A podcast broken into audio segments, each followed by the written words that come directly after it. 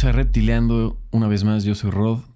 Nuestro siguiente invitado estudió la licenciatura de Comunicación Visual en Centro, en la Universidad de Diseño, Cine y Televisión, aún en la época que no era un lujo.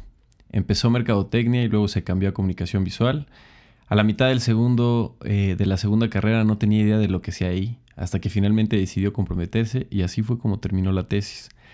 Desde que salió de la universidad pasó por diferentes trabajos, resumiendo, este, trabajó más en proyectos de branding, comunicación digital e impresa, pero aún así más en digital. El último año que estuvo en la Ciudad de México en proyectos más de UX UI. De los lugares por los que pasó destaca la residencia creativa en una agencia, se llama 72 and Sony, situada en Los Ángeles, ser la diseñadora in-house del Museo Tamayo, rediseñar la identidad visual de Cocolab, además de diseñar la interfase de dos softwares junto a su mejor amigo de la universidad. Así como freelance, desarrolló la identidad de algunos productos como la tienda MAM México, así como proyectos independientes que la gente ha confiado desde que salió de la carrera. En el 2017 se muda a Barcelona a estudiar, estuvo haciendo prácticas profesionales y el año pasado trabajó en una marca de moda llamada Nice Things. Estudia un máster de investigación en arte y diseño tomando un camino del arte con toda la intención de desfocalizar su disciplina, colocando al diseño como un satélite y a la investigación artística como centro. Su proyecto de investigación desde una perspectiva teórica y práctica incluye la conciencia del movimiento corporal desde la danza contemporánea en su proceso creativo, con interés de cuestionar la estaticidad del movimiento del cuerpo en la práctica del diseño gráfico. Este proceso de investigación le permitió retender y redefinir los conceptos del lenguaje visual como la línea, el punto y la superficie, así como entender a su cuerpo como un entretejido de relaciones históricas y sociales y culturales. Con ustedes, Sofía Sánchez Navarro.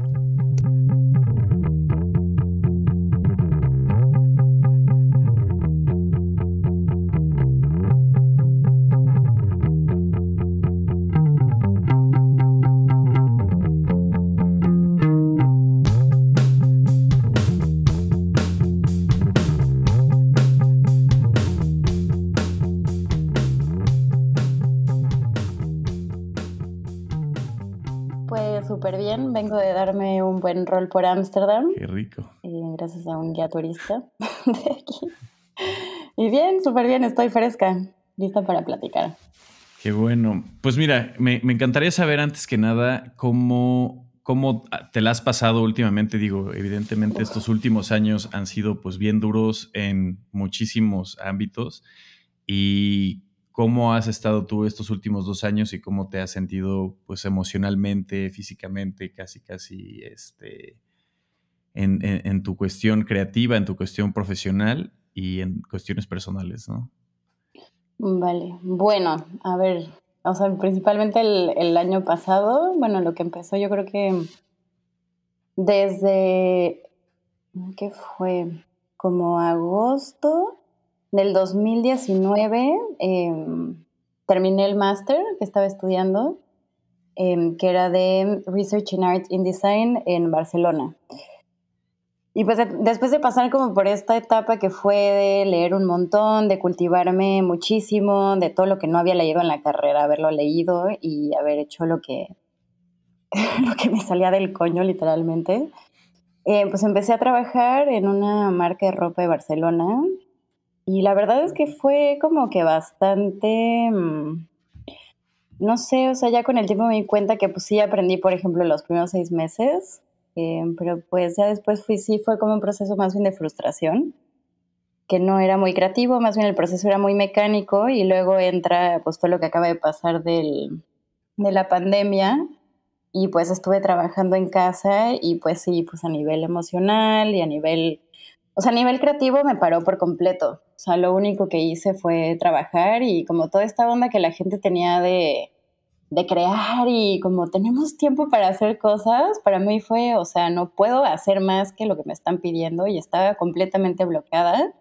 Claro. Y no me había dado cuenta que estaba tan en, como en estado de shock hasta hace, yo creo que como un mes y medio que no pude salir.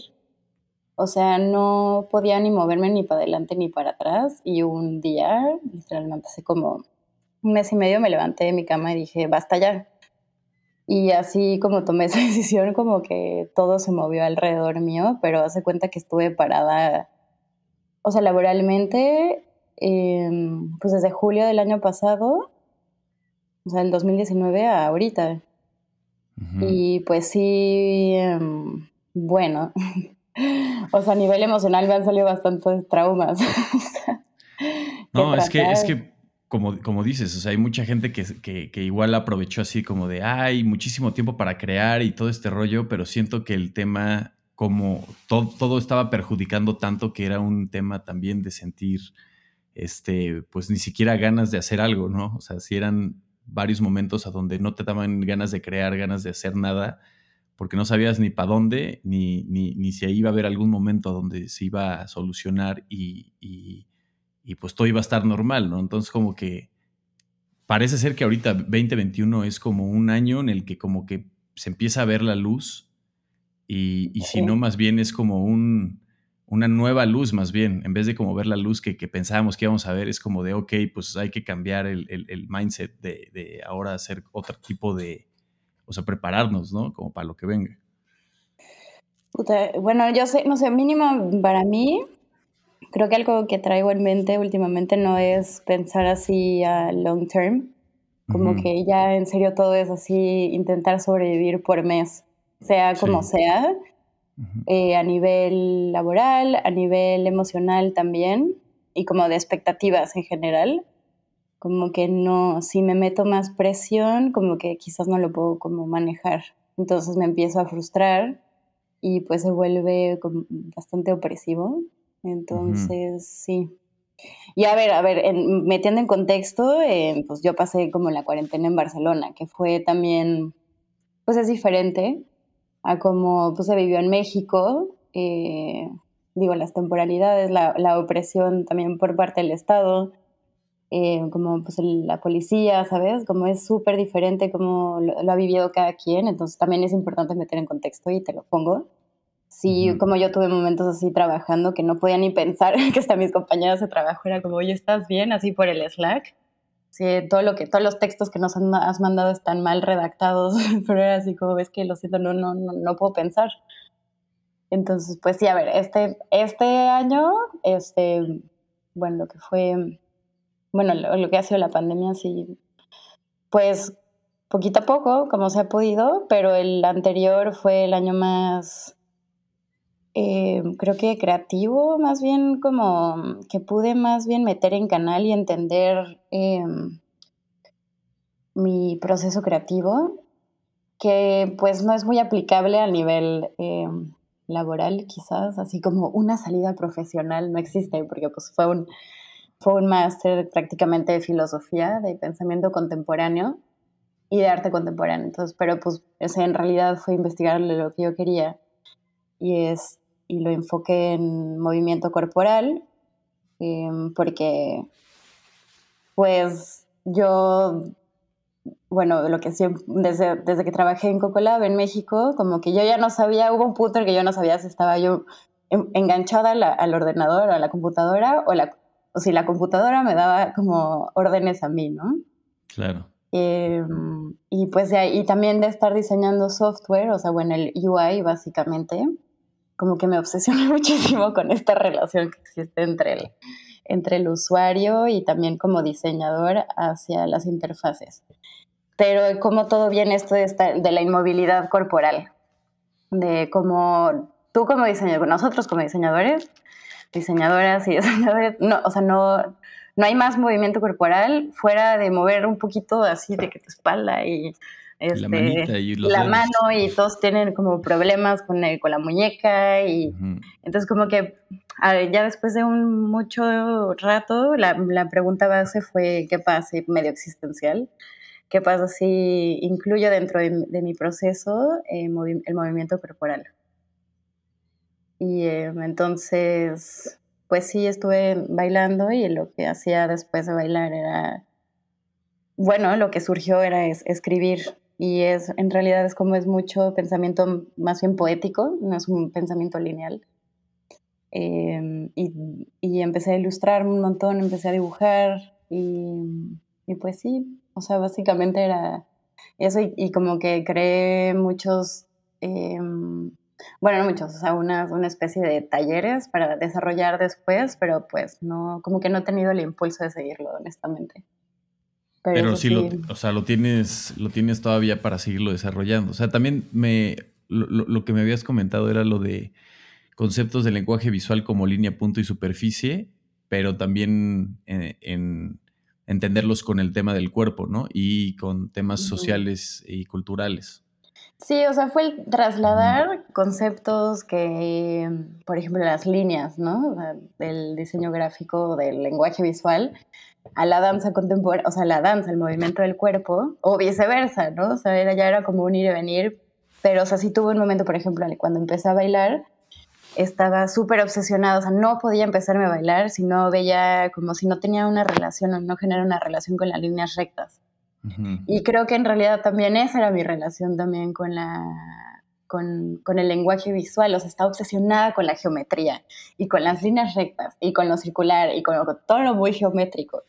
Y después de todo, como empezar a, empezar a moverme yo más, a tener más libertad en movimiento corporal, empecé a tener, a yo a, a producir, a generar o a crear, como me salían líneas, eh, mucho más orgánicas, eh, que no tenían que ver con pues, una línea de un triángulo isósceles, no sé, o sea, nada como muy em, científico, ¿no? Y entonces lo que me empezó a pasar es que empecé, sí, empecé con la línea y de repente empecé a, a trabajar con el color, pero como que fue como muy progresivo. Entonces por eso sí fue como un, un, este, un tema de trasladar del, o bueno, de ir y venir entre mi producción gráfica a cómo yo entendía las líneas, cómo entendía los colores y también como mi relación con el espacio y bueno, con estos conceptos. Órale, me encanta, suena súper chido esto y también es como el, el, el, claro, o sea, creo que de las profesiones que menos nos tenemos movimiento somos los que estamos pegados en la computadora, literal. Pues es que en realidad también es que ya es un tema de, que, pues como sociedad, eh, pues todos tenemos el, el, movimiento corporal a la, hora, de trabajar ya es muy homogéneo, o sea, da igual que tú seas contador o que tú seas abogánster o que seamos diseñadores, pero pues, nos movemos igual y estamos trabajando enfrente de la computadora. Quizás van a haber variantes por el software en el que estamos, ¿no? Pero pues sí es un tema de que el, como el desarrollo industrial homogenizó el movimiento corporal y entonces ahorita como lo poco que queda del, del o sea, del movimiento que no se ha industrializado, pues son como la señora que hace las tortillas o la señora que hace masajes, ¿no? Y, ahí están estos movimientos que quizás se van, a, se van a empezar a perder para siempre, porque pues ya todo lo, lo, lo industrializamos como, o sea, empecé a ver que también algunas industrias estaban haciendo que ya sus trabajadores tuvieran este, escritorios altos para que estuvieran trabajando parados. Ah, claro, en Google hay, hay de esos escritorios. Pues sí, pero pues estas maneras que, o sea, no estás parado, pero no, no estás haciendo mucho más. Ajá, o con una pelota de yoga. Ah, claro, sí, tienen esos de pilates, ¿no? Esos. Ajá, ajá, de pilates. Mira, me, encantaría, este, nos fuimos ya muy lejos, pero me encantaría regresar este, a, tus inicios. Dale, sí. Y me encantaría que contaras también dónde naciste, de dónde, o sea, prácticamente dónde eres y cómo recuerdas tú tu infancia, qué te gustaba hacer, qué cosas admirabas, este, cómo recuerdas ese entorno. A ver, nací en el DF, pero nunca viví ahí hasta la universidad crecí dos años en Cancún, luego unos años en, Mazatlán y luego ya toda mi vida en Cuerna hasta que me fui en la universidad al, al defectuoso. Y, ¿Y, cómo sentiste ese cambio? O sea, también, bueno, ese entorno, o sea, como el estar viviendo en Cuernavaca, vivir en la Ciudad de México, supongo que sí, te, fue un cambio para ti totalmente, ¿no? Sí, fue durísimo. Em, digo, como por una parte estaba pues más adolescente y como que súper como emocionada por el cambio, pero también como el hecho de tener, cambiar de tener plantas por todos lados, a o sea, un entorno verde a tener el pinche periférico asqueroso lleno de cemento y, que en realidad también el, el DF es súper agresivo, de pues sí, cada vez que entraba, o sea, no fallaba, cada vez que entraba era pues adaptarte a ser un poquito más agresiva y estar al, al, toque con, con, la prisa de la gente, que también es algo que pues en Cuerna no, no había tanto. Pero pues yo creo que a nivel social y a nivel em, como relaciones fue algo muy positivo y es algo que yo buscaba, o sea, estaba buscando salirme de Cuerna y pues no sé, pues también es medio pueblo y pues no sé, no se mueven mucho las ideas, supongo. Igual y yo tampoco estaba en el, en el círculo social adecuado. Pero a ver, en, en Cuerna estudié en, en, un Montessori, la infancia. bueno, en, primero en una escuela más tradicional, eh, pero luego me moví a un Montessori, mi mamá me, me cambió ahí y yo creo que fui súper feliz, o sea, el hecho de, de trabajar con materiales y pues que no era un aprendizaje cerrado, o sea que tú tenías como la posibilidad de elegir qué es, cuáles eran tus opciones en el día. Y digo, matemáticas, por ejemplo, ha sido un tema que me ha costado un montón de trabajo toda la vida. Y hasta ahí me podía quedar perdida haciendo multiplicaciones y divisiones. O sea, como que yo creo que conceptualmente siempre lo entendí, pero ya llevarlo así, por ejemplo, a la práctica en papel, pues es cuando ya tengo problemas de distracción. Y ya nunca lo pude hacer muy bien. O sea, sí sentías que esa parte Montessori sí es, o sea, como que sí trae algo que te, que te ayuda a adaptarte mucho mejor que un tema, este, digamos, normal. ¿Adaptarme a, qué? ¿A la creatividad? Pues más que a la creatividad es más como a la vida, a la vida misma, o sea, como la educación, ¿sientes que te ayuda a desenvolverte mucho mejor? Pues, o más libre, más bien. Pues, a mí, a ver, en temas como de normativos, eh, yo creo que sí el Montessori, por ejemplo, o sea, iba con gente que no, o sea, que tenía parálisis cerebral o que tenía síndrome de Down y eso pues obviamente me generó una apertura que pues ya no estoy cerrada a cuerpos normativos, pero desde que soy muy chiquita y pues siempre los, o sea, más bien eso para mí era lo, más normal. Pero yo creo que sí, por ejemplo, digo, pero eso es como ya algo mío, ¿eh? Porque mi hermana ya fue Montessori más tiempo y es mucho más estructurada. Pero como a nivel con el sistema, yo creo que sí yo me las veo un poco más negras a nivel estructural o sea, como de organización quizás, eso sí lo batallo yo más, pero creo que eso es algo mío. Este, ¿Qué más me preguntaste? Y no, o sea, y, te sentías también con una, o sea, por ejemplo, el entorno que te movía en cuerda, este, también cómo, cómo sentías que, eran las cosas que te atraía a hacer este, en ese entonces, cuando vivías en cuerda. O sea, ¿qué te llamaba la atención aparte de estar, digo, en la escuela, tener amigos? Eso, o sea, ¿qué cosas eran como tus actividades que te gustaban desenvolverte más? Pues como que, no sé si alguna vez se me preguntó eso, pero pues siempre estuve de que, o en clases de natación, o en clases de baile, o en clases de tenis, o en el básquet en la escuela, o sea, siempre estuve como en alguna actividad extracurricular. Y mm, pues sí, prácticamente. Y en el Montessori sí se, como que se promovía más manualidades, o creo que en algún momento tuvimos la clase de hortalizas. Y como la onda de hacer las. Ay, ¿Cómo se llama? Las. Del. Las. No sé, el Día de Muertos. Las. bueno, todo. como de las calaveritas y todas estas cosas. Las ofrendas del Día de Muertos, o sea, siempre fue como algo muy incentivado por el Montessori. Me encantaba de que estar ahí cortando el papel y, bueno, haciendo tus figuritas para el. Ajá, el bueno, para contribuir a la ofrenda. me acuerdo que me encantaba y hasta la fecha creo que es como la única tradición mexicana que me traigo. O sea, siempre intento como ponerme altar. Así lo pones y todo, cada año. Sí, sí, sí. Digo que pues encuentro la mitad de los, de los productos, pero pues la armo ahí como pueda. Eso. Oye, ¿qué sentías? O sea, ¿tienes algún recuerdo, por ejemplo, que, que, que sea uno de tus recuerdos que despertó tu interés como por una vida creativa, o sea, que tú decías, quiero irme por un camino así, quizás no sabías a lo mejor si iba a ser diseño o arte o comunicación visual, sino que sabías que no querías, porque prácticamente se vuelve un estilo de vida también. Entonces, ¿te acuerdas de algo como de quiero irme por este camino o que alguien te haya marcado algo así? Hijo, mano, es que ahorita que dices lo del estilo de vida, o sea, si hubiera sabido lo que hubiera sido el estilo de vida de un diseñador o de una diseñadora, o sea, jamás lo hubiera tomado. O sea, creo que en realidad como ahora lo que estuve buscando, eso tú que dices del estilo de vida, más bien era como estaba buscando una corporalidad, o sea, o sea como veía gente que trabajaba con con madera o con cerámica o con danza. O sea, yo quiero que mi cuerpo se vea así, o sea, como quiero reflejar eso. Y eso, claro que tiene que ver con un estilo de vida, pero pues el diseñador no viene porque estamos más relacionados con, pues, con un proceso industrial. Pero a lo que tú dices, a ver, hay unas pinturas de una, de la abuela de mi papá, que son de carbón.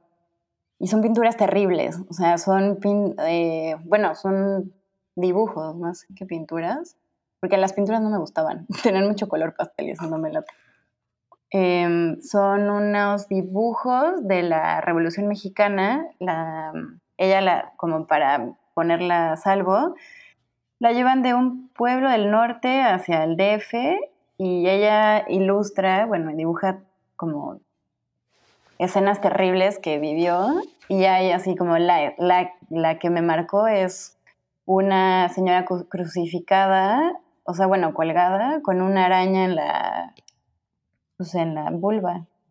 Y pues, o sea, sí puede ser una imagen muy fuerte, pero... Son dibujos, obviamente eran dibujos de ella. Ajá, y son a carbón, pero pues son trazos increíbles, o sea, son trazos con muchísima vida.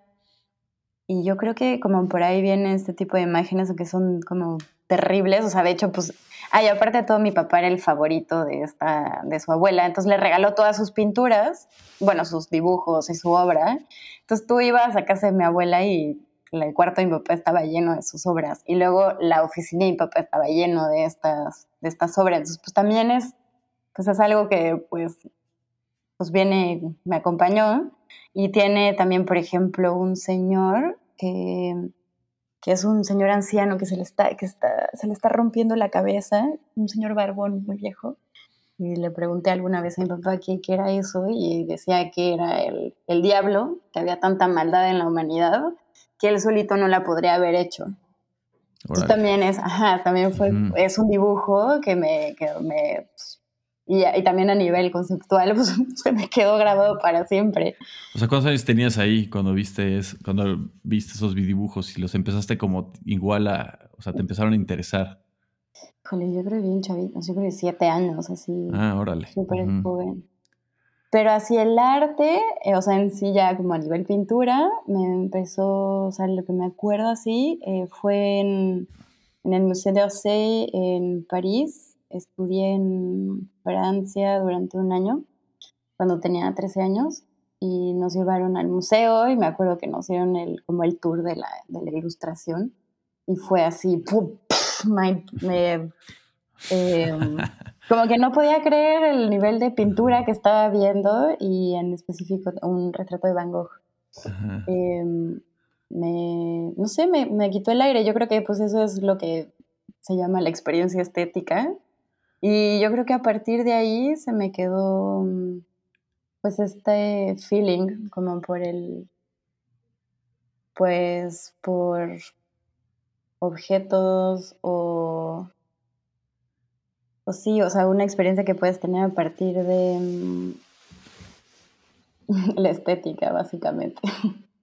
De ahí, de ahí, por ejemplo, te, interesas por ya una carrera, obviamente, ya quieres, este, tienes ya decidido prácticamente entrar a, centro y, entras por otro, otra cosa, ¿no? Entras por mercadotecnia. Ajá. y después te cambias de carrera, pero ahí, ¿cómo, cómo, cómo te fue así? ¿Cómo, ¿Cómo fue la decisión de decir, no, la neta sí me cambié de carrera?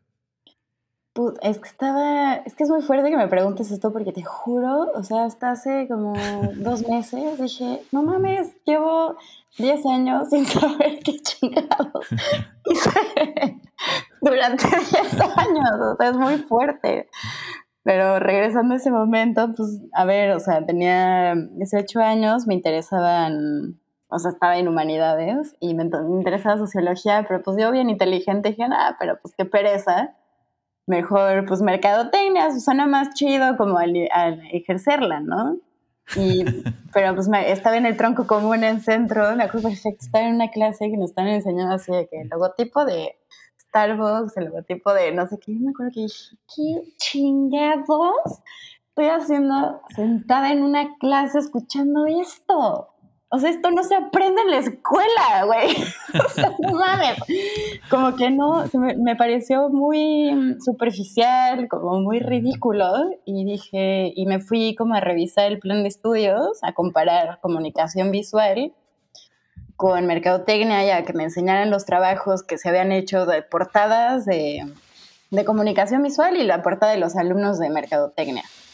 Y dije, me estás tomando el pelo, o sea, como, pero ¿para qué se toman el tiempo de enseñarme tres minutos de tipografía cuando lo puedes hacer súper bien? O sea, no tiene sentido, o sea, como que se me hizo muy superficial como todo el paseo del, del plan de estudios y me cambié, pero a ver, o sea, me cambié también porque me, o sea, me fue súper bien en la clase de fotografía, en la clase de dibujo natural y yo nunca había llevado nada de esto y pues me sentía como pez en el agua y luego ya entrada la carrera, en el semestre 4 yo no tenía ni idea de lo que estaba haciendo ahí. O sea, estaba diseñando, estaba aprendiendo a abstraer, a hacer iconos. Y sí hubo un momento que dije, bueno, o sea, si, o sea, me voy a meter muy bien a la carrera. Y si de plano me sigo sin saber qué estoy haciendo y me, me está frustrando como me está frustrando ahorita, pues me voy a salir y hasta busqué otras opciones, o sea, como en, en alguna universidad en Guadalajara de artes plásticas, y quizás hubiera sido la mejor decisión, pero pues, o sea, me interesó tanto como que pues ya ni me lo volví a cuestionar y acabé la carrera y hasta tesis hice, o sea, tesis, con tesis acabé.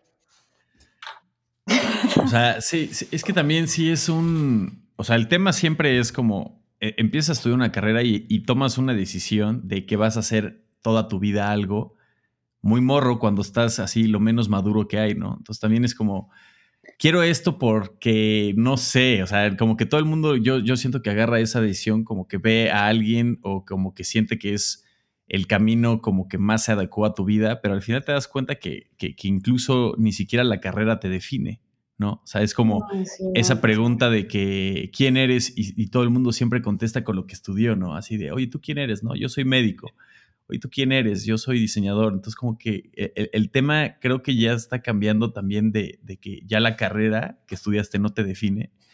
Y, o sea, igual la estudiaste como para saber cosas en la vida, pero puedes seguir haciendo otras cosas que no definan realmente tu carrera, ¿no? Sí, por supuesto. Pero pues el tema es que ahora es como a qué hora, ¿no? O sea, porque pues ya me tengo que pagar la renta, la comida y pues o sea, de, de, hecho, por eso que yo también como terminé buscando un máster, de que dije, es que a qué hora me pongo a estudiar algo más. O sea, yo no soy, o sea, tengo como compañeros de la carrera, como, como Pech, que es así una, o sea, tiene la capacidad de estar así trabajando, no sé, 20 horas al día y encima de todo meterse a estudiar y a leer. Y yo, pero a ver, ¿a qué horas haces todo eso? Y encima de todo fue al gym en la mañana. Y es como, pues no, a mí no me da. No, y la, otra, por ejemplo, ¿cómo te fue? ¿Cómo, ¿Cómo fue tu máster? O sea, ¿qué tal? O sea, ahí ya estás en otro proceso, tú lo escogiste, ya sabes como un poquito más hacia dónde va esto. ¿Qué tal te mm. fue en, el tema del máster? Y que está pues más fresco, ¿no? Pues mira, yo llegué en plan de, no quiero saber nada de diseño, porque era, era, se llamaba investigación en arte y diseño, y dije, o sea, a la mierda diseño, no quiero saber nada. No me metí, pero ni en la mitad de la... Ni, no tomé ni una clase de diseño, no quería saber nada. Y pues, pues me la pasé increíble, la verdad, como que disfruté tanto, o sea, mi... Más bien era también como estructuré mis días y también descubrí que tenía yo la capacidad de, en realidad, si quiero aprender algo, lo aprendo como quiera, o sea, organizaba mis días, me iba a la biblioteca del MACBA, que aparte no había mucha gente, entonces pon que iba a hacer mis prácticas profesionales en la mañana, que siempre estuve trabajando, como pues para no, que no se te acabe el dinero. Y en la tarde me iba a leer y pues tomaba notas y luego de leer, de leer me iba a bailar. Y luego de bailar me dedicaba a escribir o a dibujar. Eh, y eso, ese proceso lo estuve haciendo como durante seis meses. Pues, obvio, me la pasé increíble. Obvio. La pura gozadera. O sea, em, fue un espacio como, pues para mí, a nivel, o sea, para resolver y realmente entender cómo funciona mi proceso creativo y cómo funciona mi cabeza, que es un, o sea, que puede ser muy desastrosa, pero entendí cómo cómo hilar, cómo hilo los puntos, en dónde encuentro esas, esas sinapsis, esas conexiones. Y sí tiene que, y sí lo hago con diferentes medios. O sea, yo no, como trabajar solamente con un medio no me funciona. Pero punto también este, todo este año que estuve parada, sí me di cuenta que pues no, no voy sola eh, con el, o sea, como con procesos artísticos en sí, o sea, también necesito el diseño porque forma parte de mí y ya no lo puedo, o sea, todo este tiempo que lo estuve repelando, ahora es como, ahora lo quiero y ahora lo necesito y estoy súper contenta de regresar a trabajar en ello. O sea, ya, ya lo puedo tomar como por la parte de que lo quiero hacer, ya no es obligatorio. Pero también, te, mueves de diferentes formas, o sea, no, no, te estás encasillando en solo una parte del diseño, ¿no? Eh, pues no sé, mira, ahorita voy a empezar un nuevo trabajo y te juro que lo voy a tomar. Eh, voy a intentar no cuestionar tanto eh, e irme con lo que se tenga que hacer y con la regla y con el estándar. A nivel, porque es, UX, UI. Y como el haber podido, o sea, el haber empezado o sea, cuando trabajé en Cocolab con esto, que, había de alguna manera más apertura y yo tampoco sabía tanto y los programadores me, me enseñaban las posibilidades que había, siempre había un espacio también para cuestionar así, pero ¿por qué estamos usando esto? ¿Y por qué estamos adaptándonos a lógicas del norte? O sea, ¿por qué, todo, ¿por qué el conocimiento tiene que ser universal? ¿Por qué no, si estamos haciendo una producción en México, por qué no lo hacemos local? O sea, todas, pero ahora ya como que siento que tengo que bajar un poco este cuestionamiento mis dudas a mis, a mis proyectos y resolverlo en, mis temas y no frustrarme a nivel laboral. Porque creo que ahí en ese momento como que no... Habían muchos temas que eran disonantes y no entendía como por qué no, no sé, si se tenía la tecnología, por qué no se utilizaba. De, como en el sur, ¿sabes? O sea, hacer lo propio del, de México. Claro, claro. De nuestras lógicas, que son muy diferentes a las del norte, pero pues nosotros nos adaptamos a cualquier lógica que viene del norte y más, mm, o sea, a nivel diseño, o sea, y a nivel ahora más como de, diseño de software. ¿Y, qué, y, todo esto te, te, llama la atención también por cuáles, así, qué son las partes del UI UX y del tema de diseñar software y todo esto? ¿Qué es lo que más te llama a ti, te llena en, eh, estar en, en equipos de trabajo de este, de este tipo? Mm, así de, nunca he estado en equipos, la verdad. No, sí, bueno, pero no, sí. Em, pues creo que lo que me gusta de este tema es que es, es el, la, em, la, conexión entre diferentes disciplinas. Em, que, o sea, sí es evidente que es un punto de encuentro entre, pues, entre otras disciplinas, básicamente es lo que me gusta y que puedes ver los resultados de lo que tú estás haciendo y cómo se anima y pues, que ya hay herramientas. Y, sí lo he pensado un montón y también es como que, pues, vimos caricaturas un montón de tiempo, como que usamos Game Boy, como que viene con, con, con cómo crecimos nosotros como generación, con gráficas interactivas. Entonces, obviamente, pues, ¿cómo no me van a, cómo no me van a llamar, sabes? Bueno, sí lo he estado pensando, ¿eh? Porque aparte no es como que yo sea muy geeky ni me encante la, tecnología. O sea, justo ahorita una amiga aquí en Amsterdam me prestó una bici eléctrica y te juro le tengo miedo. Como que empieza a sonar y digo... no, es que, es que el, tema de UI UX no es como, este, siento que igual en México se está utilizando bastante, pero siento que en otros países lo están, o sea, sí hay muchísimos más diseñadores UI UX y este, que, o sea, que esa rama del diseño se está como abriendo muy fuerte, ¿no? Entonces por esto preguntaba también como para saber así también qué, qué, qué, camino, por ejemplo, una persona que estudia diseño se, se, le puede llamar la atención para entrar a esto de UI UX. Digo, también es un tema de usabilidad, ¿no? Como de usuario, de entender cómo funcionan las dos partes, ¿no? O sea, de entender no solamente lo que tú estás haciendo, sino que realmente sabes que la persona que va a estar detrás lo va a entender igual que tú, prácticamente, o va a entenderlo de una forma muy fácil. Pues sí, esa es la idea, ¿no? Que la persona que para la que estés diseñando lo entienda. Así, no, pero si alguien se quiere dedicar a esto, que le empiece a cortar cable a...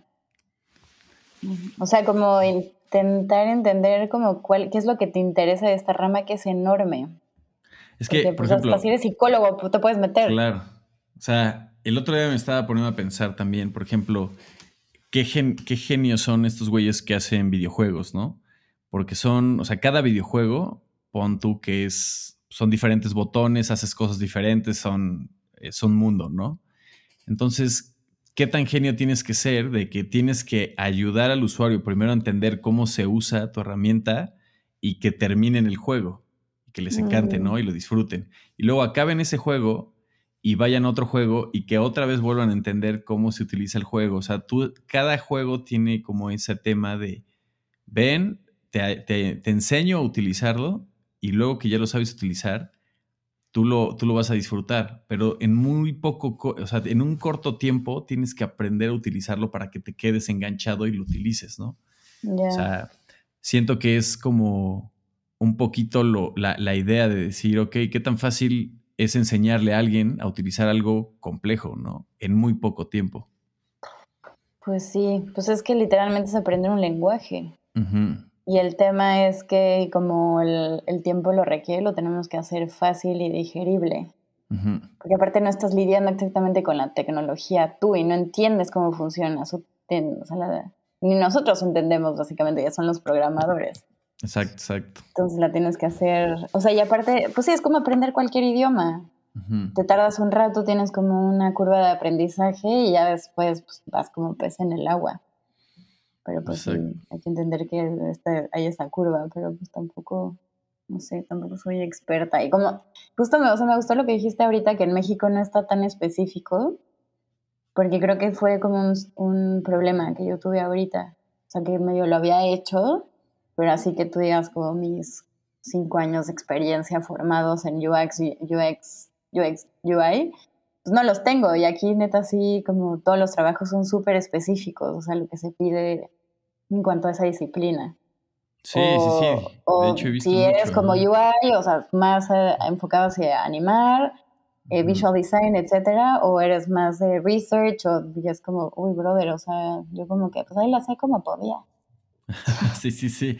Sí, como que siento que en otros lados está o sea, como que ya especializando más ese lado. Siento que aquí apenas está pues ya sabes, digo, también como que eh, empiezan diferentes corrientes, pero empiezan a sonar en, en, países específicos también como en estudios que lo están utilizando mucho más, todo este rollo. Pero te iba a decir, por ejemplo, también tú te diste el brinco del 2017 a irte a vivir a Barcelona para poder estudiar. Y también, pues ya, ya es un buen rato que llevas allá. Este, que también, ¿qué, qué fue ese choque cultural para ti? Eh, no solamente una vida este, laboral, sino una vida este, social, cultural, y aparte te, tocó el tema de pandemia. ¿Cómo han sido estos prácticamente cinco años, ¿no? Estando allá. qué vieja me siento, Dios. Ay, sí, es un montón. Creo que ni siquiera los vi pasar. Em, madre mía. A ver, pues, a ver, o sea, el primer año sí no sé, o sea, sí estaba súper high de felicidad de por fin irme de México, porque pues también en realidad era lo que quería, quería cambiar de aires con urgencia. Y lo, algo que tiene muy lindo Barcelona, pues es que hay, hay gente de, toda Latinoamérica y hay un, pues te vives un encuentro de culturas y de, o sea, empezando por la cantidad de españoles que hay, ¿no? Em, no sé, o sea, yo al principio hablaba y una amiga catalana como que le susurró a una amiga chilena así, no le entiendo nada. Imagínate ya también yo el nivel de mexicano que traía, que no, no me daba a entender. Entonces, pues también como que he, ido modulando mi, mi español para poderme hacer entender, pero ya no solamente a nivel con la gente local, o sea, como catalana o los españoles. O sea, si estoy conviviendo con chilenas, estoy hablando tipo de español, estoy hablando con los colombianos, o sea, de que yo ahorita ya no sé ni qué hablo. Pero bueno, por ese lado, em, pues, pues, fue lindo. Tampoco había, había convivido con muchos, como muchos tipos de español, ¿sabes? O sea, y en realidad yo quería irme a Latinoamérica, pero pues no sé, no funcionó todo diferente. Y, pues creo que también estaba, mm, a ver, o sea, de shock cultural, pues sí, o sea, también todo lo que tú dices de que como, mm, o sea, que en México, bueno, yo creo que no lo dijiste tú, pero ya lo he hablado con, con mi hermana y amigas que están fuera, que en México eres como, tú eres tu carrera y tú eres eso. Y no es cierto, o sea, como o sea, puedo ser Sofía la que va a trabajar, pero pues también voy y salgo y me voy a echar unas chelas, o sea, o tengo otras inquietudes, ¿sabes? Y esto como que mm, en México sí es mucho más, y tú eres tu trabajo, y creo que me pude despegar de eso y no me había dado cuenta, no me di cuenta de, de eso hasta ahorita. Ya pasaron cinco años. O sea, sí me tomó mi tiempo porque también lo padecí, o sea, también porque es como, ¿dónde está esta parte de, mi identidad que soy, que soy mi trabajo y ya que soy? De ya dejé de trabajar como linealmente desde hace cinco años, tú lo dijiste, desde 2017. Exacto. Y pues de hecho la última vez que íbamos a hablar, o sea, yo no, o sea, tampoco estaba como en forma mental para formular ni siquiera un discurso, o sea, a ver, o sea, yo entré en el paro, en, o sea, de que me quedé sin trabajo acá. Y entonces el paro es que el gobierno español me estaba dando, me estaba pagando por no, tener trabajo. Pero, pues, digo, por un lado es una gloria. Eso no existe en, en, nuestros terceros mundos. Em, pero del otro lado es como yo decía, puta, si hubiera estado en México, me hubiera estado rascando las uñas y sea como sea, me hubiera sacado trabajo, ¿sabes? Pero también estuve como en esta, mm, este colchón de, de confort y también de desconfort, de que no sé quién soy como a nivel identidad. Sí, es que siento, siento, siento que esa parte, eh, justamente también la, eh, como el tema pandémico y el tema de que hemos estado ahorita mucho tiempo como este, encerrados, también te da la alternativa de pensar de que, o sea, era, era meterle una pausa a lo que veníamos haciendo y decir, hacía como, ¿quieres que toda tu vida se siga así como por la misma carretera o quieres igual dar unas, unos pequeños quiebres, ya sabes? O sea, mm. te querías ir derechito diciendo, toda mi vida soy diseñador y solo hago diseño y esto y esto y esto y esto y esto. Y también siento que venía el tema de que todo era, era demasiado, era demasiado rápido, demasiados cursos, demasiado información, o sea, como que también el tiempo que venía, y digo, sigue siendo, ¿no? El tema tecnológico, pues a cada rato está cambiando, pero como que de alguna forma siento que venía todo muy rápido y tenías que aprender más y pues como lo típico así de necesitamos este un junior con cinco años de experiencia, así, ¿no? Así como, ah, ok, ¿y de dónde lo sacas, güey? O sea, ¿qué pedo? ¿No? Y que sepa 3D y que sepa toda la suite de Adobe y que sepa aparte hablar tres idiomas o cuatro y que sea un cabrón y que aparte cargue bultos, ¿no? Entonces, pero lo dices ahorita de junior, Brother, o sea, yo ahorita buscando trabajo desde que me quedé sin nada, o sea, neta, hubo uno que dije, no mames, así, te juro, modelar 3D, After Effects, Suite Adobe, hablar español, inglés, francés, nada, y aparte 1200 euros. Y tú, ¡qué huevos! ¿Cómo se te ocurre pedir tanto? Y, y o, sea, o sea, exigir tanto y pagar lo que quieres pagar. Sí, sí, sí. Es como quiero, o sea, quiero tres en uno. Denme tres en uno, por favor. Exacto, pero es que yo no sé si es como un rollo que la, la, la industria, o sea, la gente que pide los trabajos, o sea, yo por eso apliqué al que apliqué a que voy a entrar ahorita, porque solamente están pidiendo UI. Y pedían como temas muy específicos que supieras. Dije, puta, aquí la gente está, sabe lo que está pidiendo, porque si no... Sabe lo que quiere también. Exacto, porque al rato, ¿qué? Te voy a mentir que es hacer todo eso y vamos a estar todos en llamas. Y en realidad también así como este rollo de, ¿sabe trabajar bajo presión?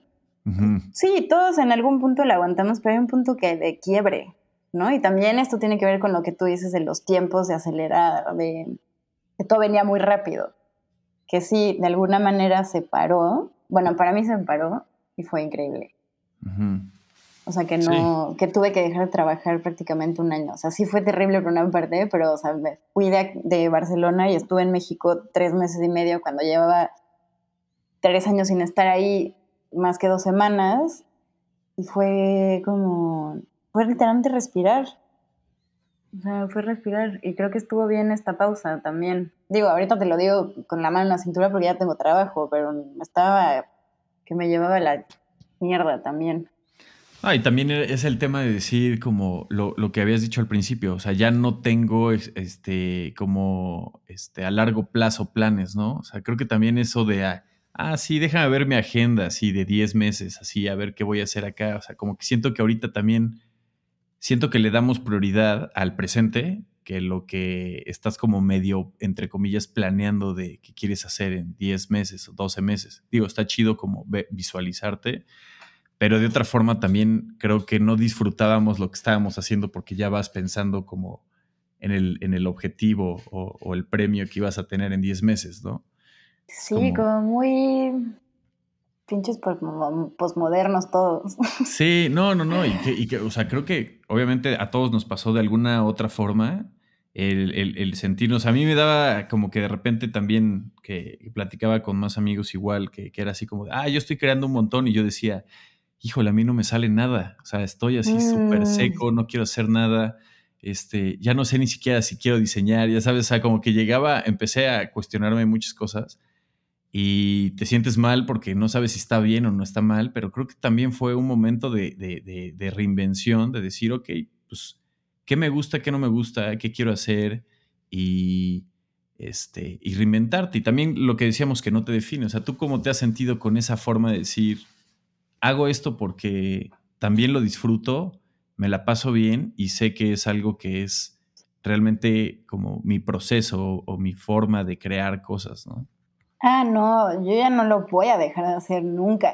O sea, lo tengo escrito en la frente, porque aparte, el año pasado que empecé a trabajar, sí dejé bailar y literalmente no me sentía dentro de mi cuerpo durante ese año. Y sí, ahorita que ya llevo un. Ya regresé a bailar, o sea, ya lo tengo muy claro. No puedo dejar de bailar porque no estoy adentro de mi cuerpo. O sea, y no es lo mismo que ir a hacer yoga, porque también estuve haciendo, haciendo yoga esta, las mañanas, pero el bailar es, o sea, literalmente tengo contacto con, con mi alma. Qué chido, ¿qué tipo de baile es? Es danza contemporánea, pero pues sí está enfocada a, la liberación del movimiento del cuerpo. O sea, también pues es, un, es una movida de las de la mujer que, bueno, fue mi directora de tesis y ella pues tiene su, pues no es su, academia, nada más es un centro ahí que va la gente a bailar, pero ella lo creó con el enfoque de justo liberar el movimiento del cuerpo, pero para bailar, bailarinas profesionales y más que pues como enfocadas a ballet, ¿no? Y como a, movimientos como que las limitaban. Entonces este espacio fue para que ellas fueran a, a bailar y a ser libres. Entonces también como hay mucho movimiento a partir de la energía, de tu energía, inicios desde, desde ti. Y pero pues también como cada profesor y cada profesor, o también por ejemplo algo que ha sido súper importante es el, el escucha entre los cuerpos, que eso es algo así como que digo, a cada sesión digo, es que te juro, si nos hubieran enseñado, o sea, si yo hubiera aprendido esto desde chica, o sea, mi vida sería otra. ¿Cómo, ¿cómo es eso? pues escuchas el cuerpo de alguien más al, al, al, moverte. Em, ah, del lenguaje corporal. Es, que es, es, que es energético. más energético. Ajá. Pero y, también de leer el cuerpo, o sea, a ver, tú estás bailando, o sea, hay, bailarines que se especializan en, en, en, el movimiento del cuerpo a partir de la escucha. Y pues tú te mueves a partir de lo que vas escuchando el otro cuerpo. Y no tiene que decir que lo, que lo vas a replicar y que vas a copiar lo que está haciendo el otro cuerpo. O los otros, ¿sabes? O sea, como por ejemplo es un poco lograr el, lo que las parvadas de pájaros que de repente ves ah, así que pasan un montón, que van en, en, en colectivo, pero pues también van en, como individuos. Entonces es lograr eso. Y entonces, por ejemplo, eso, si lo trasladas a, la, a, las dinámicas de diseño, es como, a ver, o sea, si quitas como este rollo del junior designer y del head designer, etcétera, como que se eliminan las jerarquías, ¿qué pasa si nos ponemos a crear como dentro de esta esfera de en realidad escucharnos? Que pues sí es, pues sí, quizás es muy utópico, pero pues se puede trabajar y para mí es como uno de los temas que quiero, o sea, quiero trabajar sobre eso porque se me voló, o sea, es, es, es, es que eso es, otra, es otro tema. Está buenísima esa analogía, o sea, está, está increíble. Pero pues también es, energético también, o sea, sí es sentir que está, o sea, eh, por ejemplo, en el tema del baile, si sientes con alguien más como incluso los movimientos que incluso van a hacer, ¿no? Casi, casi. Exacto, es como un jam, por ejemplo. Exacto, es como un jam, exacto. Eh, pero bueno, también hay otras, o sea, hay disciplinas específicas de baile como el contact, que se dedican, o sea, que se enfocan más como el, el, peso entre cuerpos y ya a partir de ahí te mueves y también te, está cruzado con la con, ¿cómo se llama? Con acrobacia. Y también hay con movimientos de tai chi, creo. Pero, pues bueno, o sea, para mí mm, sí es algo que no voy a dejar de hacer porque me pierdo. O sea, como que no me encuentro si no bailo. Y ya, pues es algo que ya lo, ya lo entendí. ¿Eso lo hacías desde México o lo empezaste a hacer allá? Lo empecé a hacer acá. Pero fue como fue como todo un proceso muy intuitivo, o sea, de escuchar, o sea, como en vez de seguir como todo lo racional, era como, me late que más bien por acá.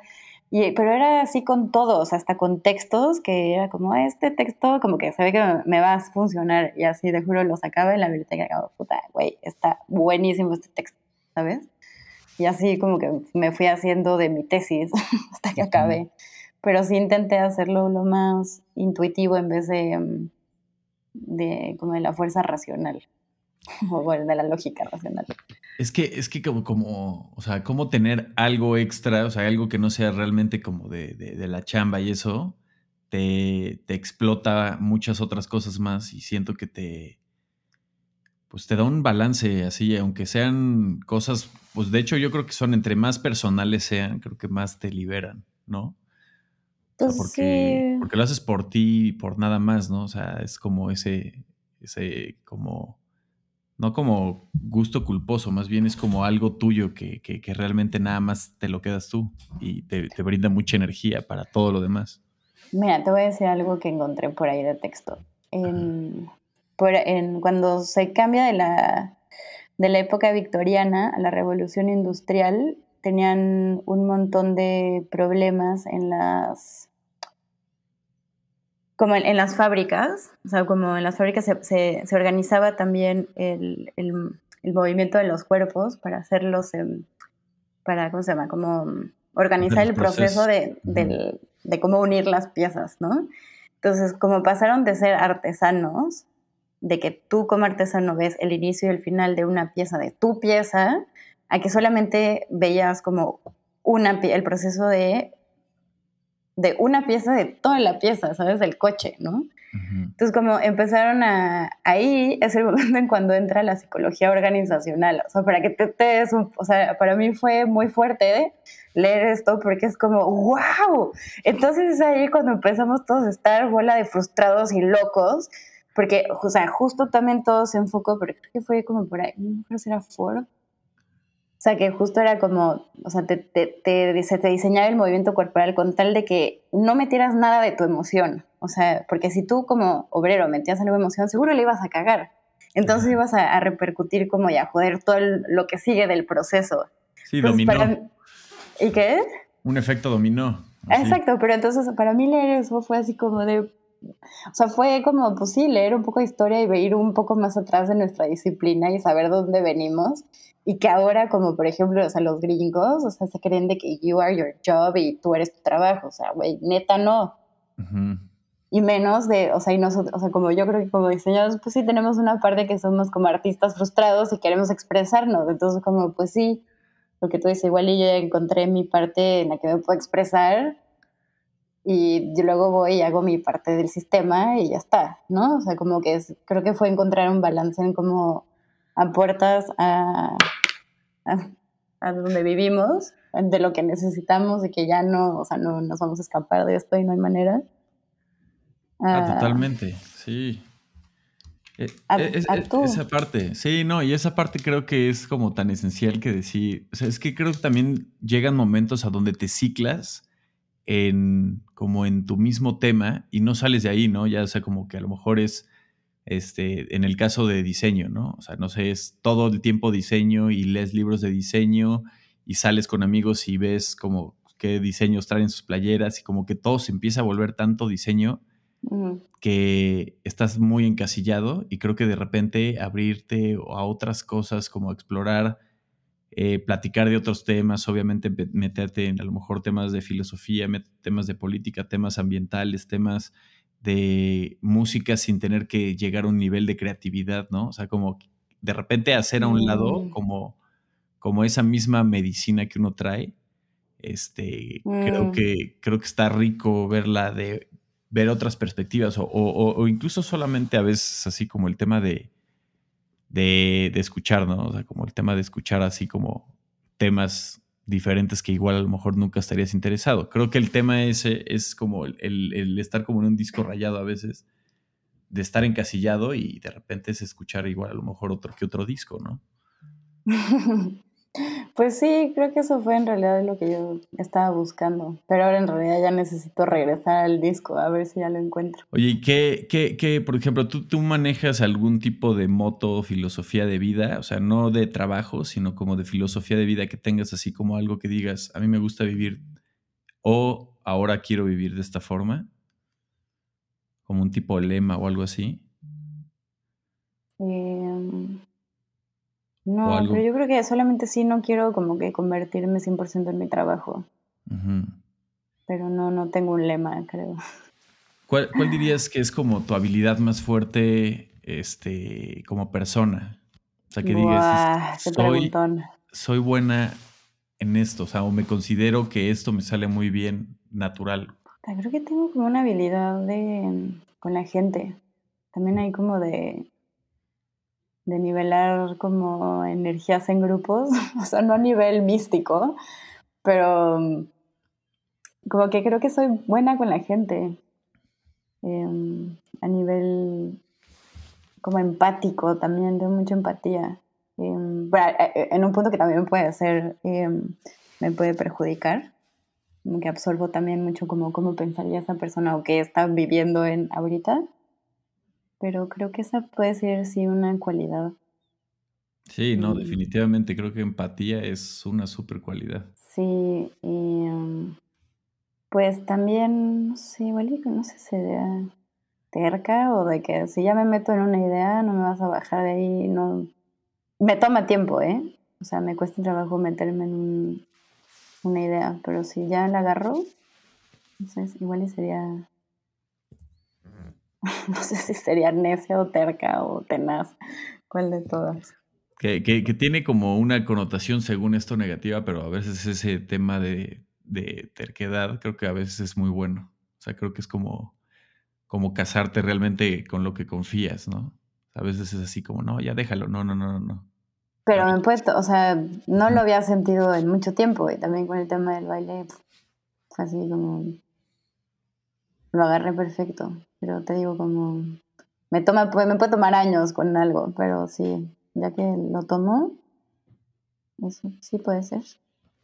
Ahora, ¿tienes alguien, o sea, tienes como fijamente una inspiración de una persona eh, que te haya ah, inspirado a como prácticamente a tomar decisiones o a vivir tu vida?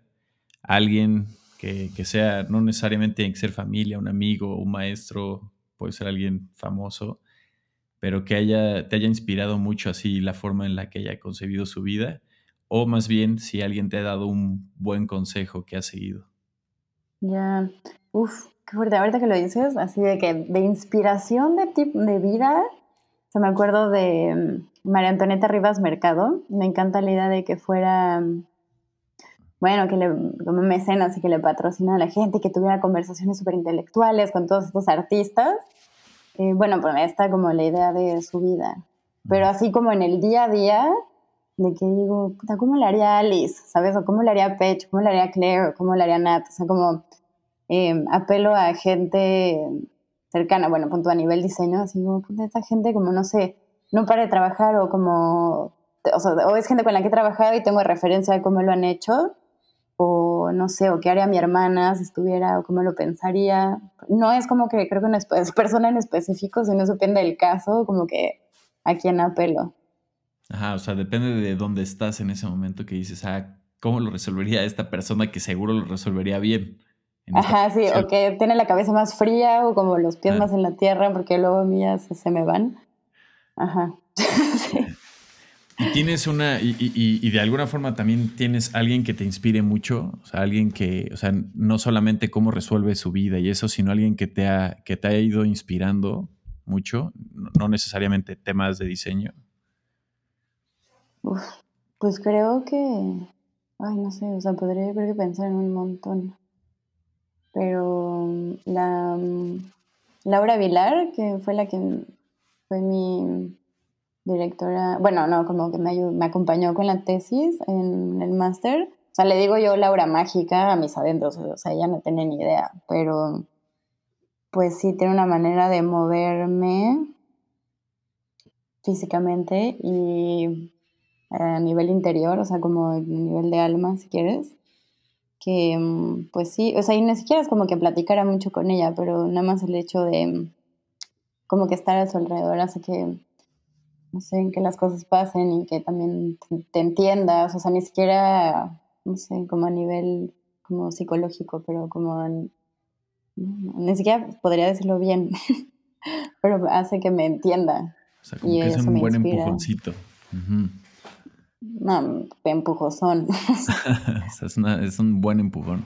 Pero ni siquiera te empuja, o sea, ella como solita es como tú solita, tú tranquila, lo sabes. Y, más bien es como que te invita a, bailar. Órale. De las experiencias que has tenido, por ejemplo, o sea, estuviste también en Los Ángeles en este en este proyectito, ¿no? O sea, eso fue luego, luego saliendo de México, ¿no? en sí, es el, bueno, el proyecto se llama 72 Sony, es de la, está dentro de la agencia de, ah no, ¿qué te dije? A ver, se llama, es 72 You y la agencia es 72 Sony. Ajá. Y sí, es una, fue una residencia creativa dentro de tres meses en Los Ángeles. O sea, estuviste ahí, estuviste en Coco Lab, estuviste también en el Tamayo. O sea, todas estas experiencias sientes que te o sea, de alguna forma cosas te gustaron, cosas no te gustaron, pero también te ayudaron, obviamente sientes que fueron buenas decisiones de haber estado en, justo en eso. O sea, sientes, no sé, como que a veces el, tema como de tenía que estar aquí, ¿no? Ya sé, bueno, yo soy muy como de repente con el tema de tenía que pasar por acá para entender otras cosas que venían después. No sé si a ti te pase. Ay, no sé, luego te juro, digo, carajo, ¿por qué mierda me salí del tamaño, sabes? O sea, como ahorita lo, valore, lo valoraría tanto pero en ese momento pues no estaba diseñando, más bien estaba haciendo comunicación y pues acaba de salir de la carrera y obviamente yo quería diseñar. Em, pues sí, sí, creo que también finalmente, bueno, no sé, o sea, de repente como para uno darle una línea o entendimiento a su vida, le atribuye al destino y es, tendrá que, tendría que haber pasado por aquí para llegar acá, porque también si no hubiera pasado por Coco Lab no hubiera llegado a Barcelona, ¿sabes? Ajá. Entonces, sí. Oye, Coco, Lab ya no existe, ¿verdad? ¿O sí existe? Creo que sí, sí, sí, existe. Sí, ah, sí, tengo un amigo que sigue trabajando ahí. Órale. Pero bueno, o sea, ahí por ejemplo en la tribu, o sea, estoy súper agradecida que aprendí a, o sea, me metí en temas de, de UI. Sí. UX. O sea, y no hubiera llegado yo sola, creo. Sí, no, y eso eh, te da las herramientas exactas que necesitabas ahorita, ¿no? O sea, de base. Pues, chico, mira, mínimo me consiguió ahorita el trabajo, así que bien. Oye, y, por fin, o sea, ahorita, ¿cómo, por ejemplo, cuáles son tus, o sea, qué panorama tienes de, lo que quieres hacer con tu vida, eh, por lo menos respecto a 2021, o sea, este año, o sea, ¿qué, qué sigue para ti? ¿Cómo quieres seguirte realizando? ¿Qué más tienes en planes? Pues ahorita en realidad como lo que quiero es concentrarme un montón en el curro que voy a entrar ahorita y no quiero meterle más expectativas a esto, o sea, nada más quiero realmente como informarme muy bien, ser como volverme muy buena en lo que tengan que resolver y diseñar y hacer, como a nivel técnico, por ejemplo, que es como meterme a usar Figma, que voy a tener que, que pasar, que mudar de Sketch a Figma, em, y pues como sí, también como a nivel teórico, entender como todo lo que engloba la teoría UX, UI, que pues hay un montón también de información en YouTube, en Internet. Y literalmente ahorita me quiero como enfocar en eso, no quiero, y seguir bailando. Eso es todo lo que, o sea, no quiero como que tirar más expectativas. Em, pero yo estoy segura que como con, que con este arranque voy a necesitar como seguir mi proyecto que, y voy a con la danza y, bueno, esta intersección entre danza y gráfico y que solito se va a empezar a tejer. Entonces, como que no le estoy metiendo presión, sé que ya entiendo cómo funciona y va a empezar a, emerger solo. Yo, yo me acuerdo de ti mucho con, el, con esto de como, aparte hacer proyectos personales, este, como, como de side projects, ¿no? Y, y era cuando platicábamos mucho así como de, de estos diseñadores que tenían otras cosas más artísticas, no tanto de diseño, ¿no? ¿Qué, qué, qué te late del tema así como de ser freelance y andar haciendo otras cosas? Digo, me acuerdo que hacía, o sea, hacías otras cosas que no realmente se tenían que ver con, con, diseño, pero eran artísticas. O sea, ahorita lo estás haciendo, por ejemplo, con, con el baile, pero también te late el tema de freelancear o hacer proyectos con amigos, o sea, otras cosas que igual sean más como a tu decisión en, en, en, en mm. cuanto a eso. o incluso, creativa. O incluso muy personales, o sea, como lo que dices, digo, estás dibujando y todas estas cosas que igual no necesariamente tienes que meter en redes y eso, o meter en tu página o hacer otras cosas. Ajá. Pero, ¿qué pasa ahí con, con, tu tema de portafolio? ¿Hay cosas que tienes guardadas para ti o hay cosas que sí te gusta enseñar o meterlas al, al, al tema de redes? Eh, es que redes me da un palo. Em, sí, o sea, como que está mm, este enganche de ser súper disciplinada con él con el tema de redes no, pero mm, pues sí, justo ahorita como que sí le quiero empezar también justo a meter a lo que tú dices, side project. Pero pues sí, o sea, sí, la verdad estuve medio en pausa y como lo poquito que podido hacer, em, pero ahí va, Ahí va, y sí lo, lo, iré metiendo como en la parte trasera del, del work dentro de mi página web o de mi manera de mostrar mi trabajo, pero yo mi esperanza sería como que en un punto se voltee y en vez de enseñar como work así como lo más formal a nivel diseño que he hecho, pues que se invierta y pues que en realidad enseñe pues los proyectos que o igual y que yo empiece a ahorrar y le empiece a meter lana a lo que yo quiera hacer, ¿sabes?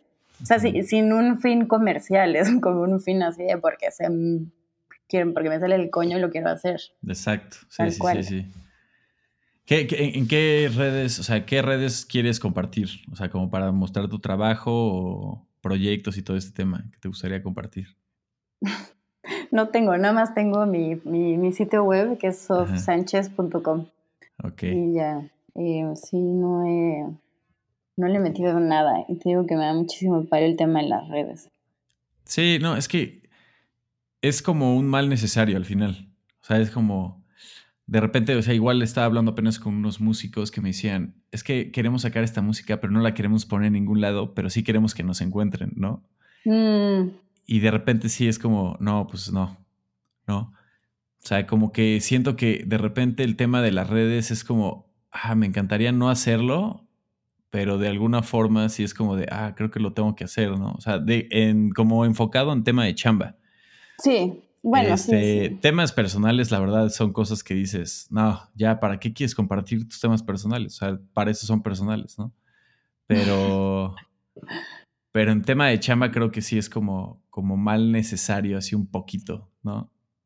Mm, sí, tienes razón, nada más que, no sé, o sea, por ejemplo, ahorita estoy con un proyecto que me ha costado un montón como avanzarlo, pero el día que esté listo, pues igual y me encargo más bien de encontrar los medios por los cuales publicarlo y quizás sí un poquito de, de, mis, de mis canales, pero igual y más bien buscar por qué canales más bien hacer como un tema más estratégico que que yo andarle ahí metiendo galleta a un Instagram que seguramente se va a morir en tres meses. No sé. No, pero es, como el tema de decir aquí está, ya está, y pues es el que sigue, ¿no? Prácticamente. Sí, o sea, viviría como, por ejemplo, que estoy pensando, viviría como una URL y quizás lo dejo ahí en mi Instagram, así como, pues si lo quieres visitar, aquí está, ya está. Y ahora te iba a decir también, por ejemplo, este, ¿Qué otra cosa aparte de, por ejemplo, del tema de la danza y eso, qué otras cosas prácticamente, digo, ahorita yo sé que estamos, seguimos en pandemia y todo, pero este, prepandemia, ¿qué te gustaba prácticamente hacer de que eso enriquecía mucho tu vida? O sea, ya, sea un tema social, ya sea un tema este, de introspección o cualquier otra cosa, andar en bici, no sé, o sea, ¿qué otras cosas te llaman la atención que sientes que te llenan a em. ti? Pues yo creo que así llenarme, leer. ¿Así novelas? Em, o... Digo, pues, o sea, sí fue como ensayo un montón. Em, sí, como, como, teoría de género también. y también, pues, no novelas per se, pero pues sí, literatura. literatura latinoamericana también. Em, cine, pero sí le paré un montón, pero también el cine es un arte que, o sea, me llena, bueno, y me, me, mueve como literalmente, pues sí es algo que, un que había buscado, pero también como que me da por temporadas. Y bueno, y pues también la música, como a, a todos. Conciertos y así. Pues sí, en, nuestras épocas, cuando se podía. Ajá. Sí, sí, sí, sí, Pero pues ya no. Em, eso. Pues sí, no sé, también, sí, conciertos, música en vivo, un montón lo buscaba. Em, sí, hasta como me quiere escuchar cumbia en vivo o música balcánica, eso me gustaba un montón. Bueno, ahí en Barcelona. Y pues sí, echar las chelas y cotorrear, claro. También soy súper, me encanta. Sí, es que ahí, va otro, otro punto del tema, así como de, bueno, es que sí se puede hacer todo en casa y así, y es así como de, no. sí, sí queremos ver gente, o sea, si quieres Digo, o sea, no sé, el tema freelance de estar en tu casa te llega a volver como de repente medio loco y si quieres así de, ah, quiero salir, quiero platicar con alguien, quiero hablar de otra cosa, ya sabes, como el tema social es como tan importante. Mm, sí, no. Mm, bueno, creo que más bien quedó muy claro después de todo lo que ha pasado. Sí, claro, claro, claro. Pues Sofi, pues ah, por último te iba a decir, eh, me encantaría que recomendaras algunas cosas de las que te puedo pedir ahora. Este, Lo que tengas en la mente para, para, para reptiliando y que sea como algo bien personal, como para con esas cosas conocerte un poco más. Y sería una película, un disco, un libro y, y un personaje famoso. Uf. A ver, un libro acerca del corazón salvaje de Clarice Lispector. Ah, bueno, también por ahí del libro que lo leí en verano y es autobiográfico y me encantó. Nada más que pues ahí sí está traducido, creo que esta señora lo escribió en francés. Se llama Biografía del Hambre y la autora se llama Amélie Nothomb. Y em, de personaje, Buah, hay tantos personajes. Bueno, pero se me viene a la cabeza esta escritora Brigitte Basayo, que es contemporánea bueno, también por ahí sí pueden encontrar sus textos, como se me hace un personajazo y una, sea, como persona súper humilde y eh, muy respetable también con su propuesta. Em, de, ¿Me pediste película? Película y disco de música. De peli. Em, ay, pero bueno, o sea, me acuerdo que recién la vi, me encantó.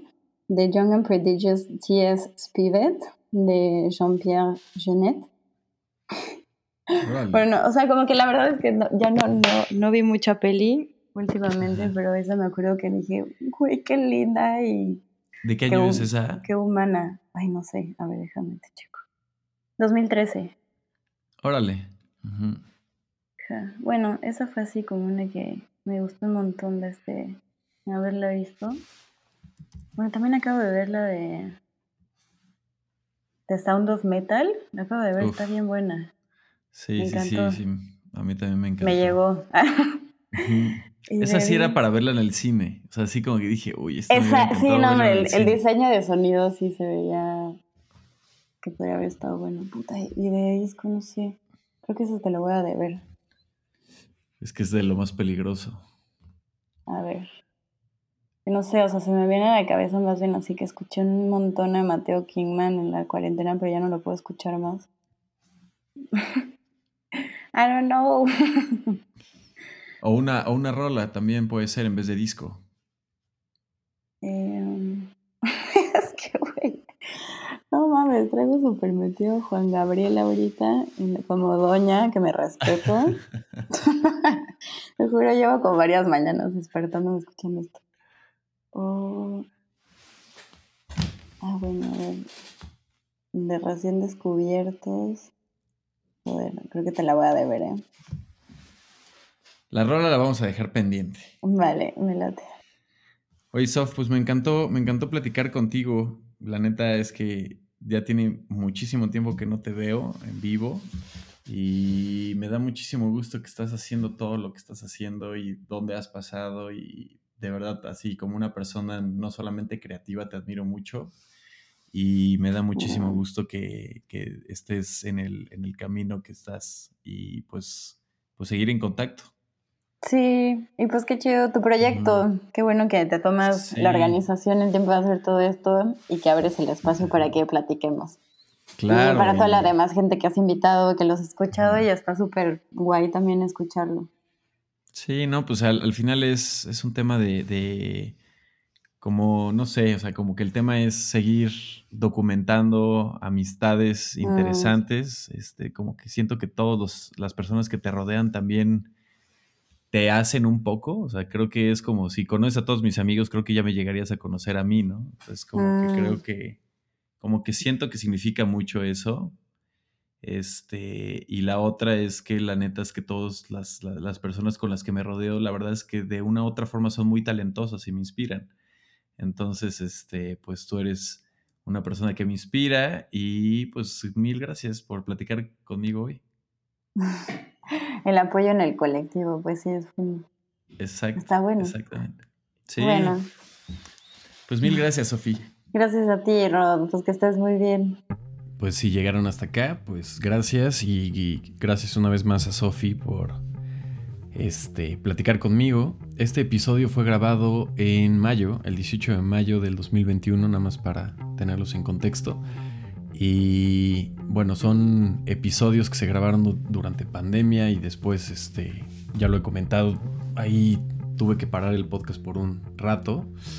Y bueno, también son pláticas que no quería dejar pasar, que se perdieran ahí en el disco duro nada más. Entonces, pues todas las referencias las van a poder encontrar en el blog del podcast, que es reptileando.com, y se pueden meter al episodio a encontrar las referencias de las que hablamos, ya sean videos, películas, libros, demás.